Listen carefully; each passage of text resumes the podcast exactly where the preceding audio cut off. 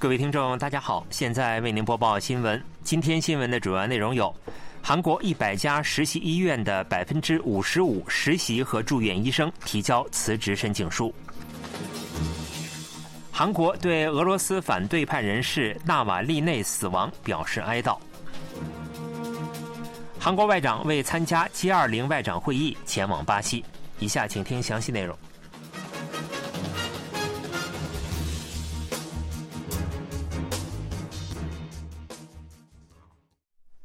韩国保健福祉部第二次官朴敏守在集体行动中央事故处理本部会议结束后进行的新闻发布会上透露，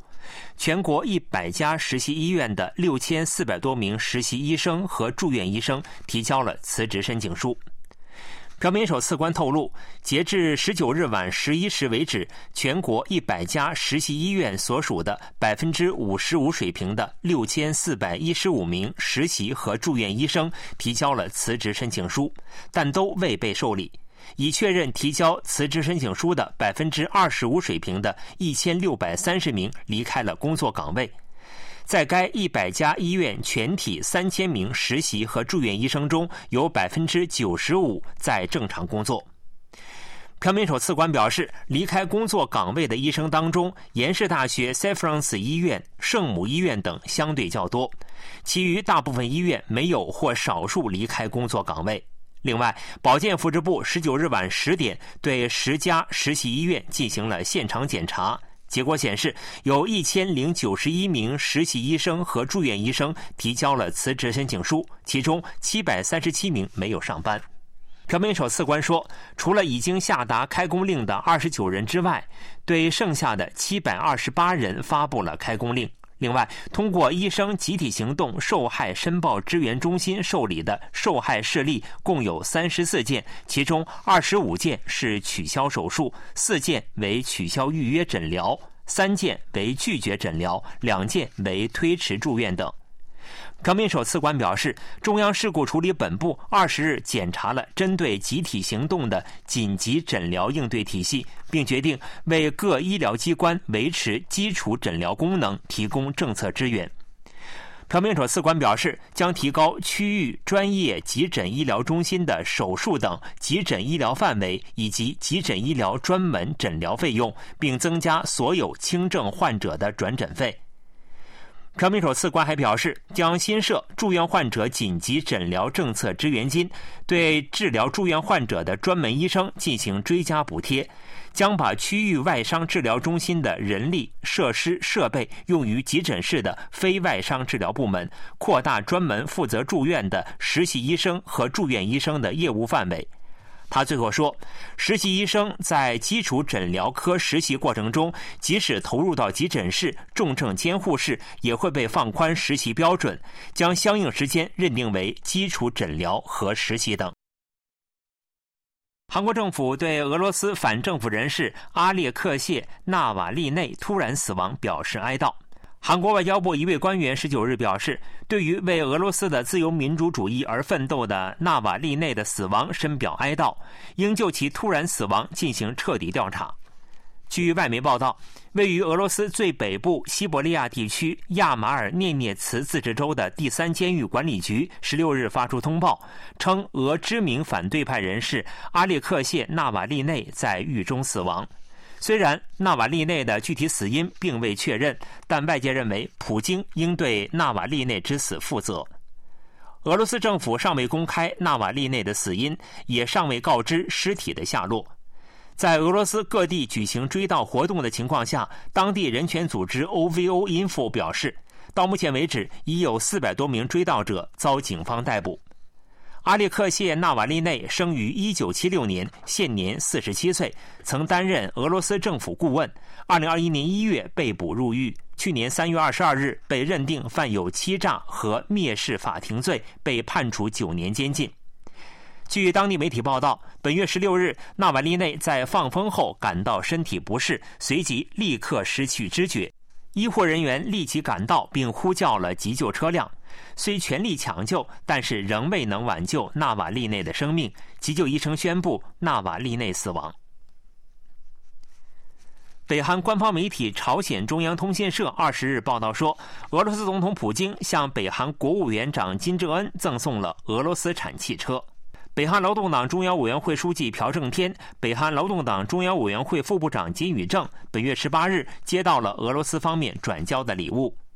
北韩媒体报道称，金宇正副部长表示，这是两国首脑之间特别有益的明确体现和最佳礼物，并向俄罗斯方面转达了金正恩委员长的感谢之意。但是，北韩媒体没有透露该汽车的型号。此前，普京总统去年向访俄的金正恩委员长介绍了俄罗斯产高级汽车品牌奥鲁斯，当时金正恩委员长还和普京总统一起坐在奥鲁斯汽车的后座。但是，此次俄罗斯方面赠送的车辆属于禁止向北韩出口的奢侈品。根据2017年12月通过的联合国安理会对北韩制裁的2397号决议，禁止直接或间接向北韩供应、销售、出口奢侈品。因此，俄罗斯有可能违反制裁决议。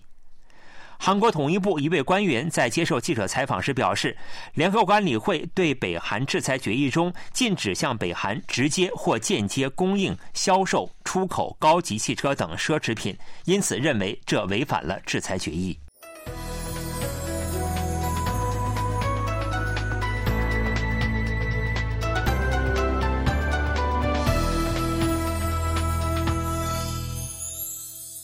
KBS World Radio。这里是韩国国际广播电台新闻节目，欢迎继续收听。韩国外交部长官赵对列为参加二十国集团外长会议，启程前往巴西里约热内卢。赵对列二十日凌晨从首尔出发，将参加当地时间二十一日至二十二日举行的 G 二零外长会议。这是上月十日被任命为韩国外长的赵对列首次出席的多边会议。赵对列将就本次会议的主题 “G20 在地缘政治问题上的角色和全球治理变革”进行发言，并与主要国家外长举行会谈。美国国务卿布林肯和日本外务大臣上川洋子已确定出席会议。赵对列就任后首次和美日两国外长会面的可能性较大。据悉，韩美日外长会谈也正在协调之中，在会谈中是否讨论北日对话问题备受关注。另外，俄罗斯外长拉夫罗夫也将参加本次 G20 会议。乌克兰战争后，韩国和俄罗斯外长之间的正式双边会谈从未推进，但双方有可能在会场进行会晤。中国共产党中央外事办公室主任王毅正在西班牙和法国进行寻访，将缺席本次 G20 峰会。北韩信息产业、水产和体育领域的代表团相继访问俄罗斯等。北韩与俄罗斯间的交流日趋活跃。北韩官方媒体朝鲜中央通讯社二十日表示，由北韩信息产业相和体育省副相率领的代表团于十九日离开平壤，参加在莫斯科举行的欧亚 IT 论坛以及在喀山和索契举行的未来运动会。欧亚 IT 论坛将于当地时间二十日至二十一日举行。据论坛网站透露，俄罗斯副总理德米特里切尔内申科等俄罗斯政府官员和伊朗、亚美尼亚、阿富汗、泰国、阿曼政府官员等将参加此次活动。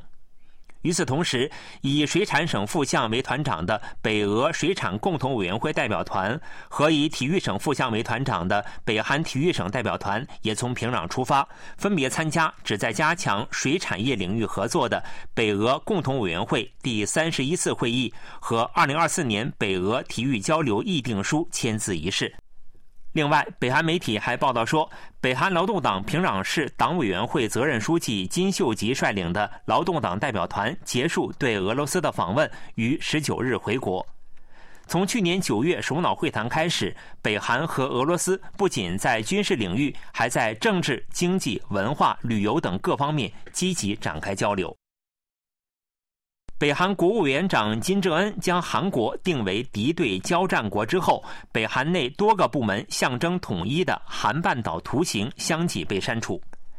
经十九日确认，北韩贸易投资专用官方网站“朝鲜贸易”主页上，包括韩半岛图片在内的世界地图图片已消失。之前在其页面上方有被涂成红色的韩半岛标示的地图。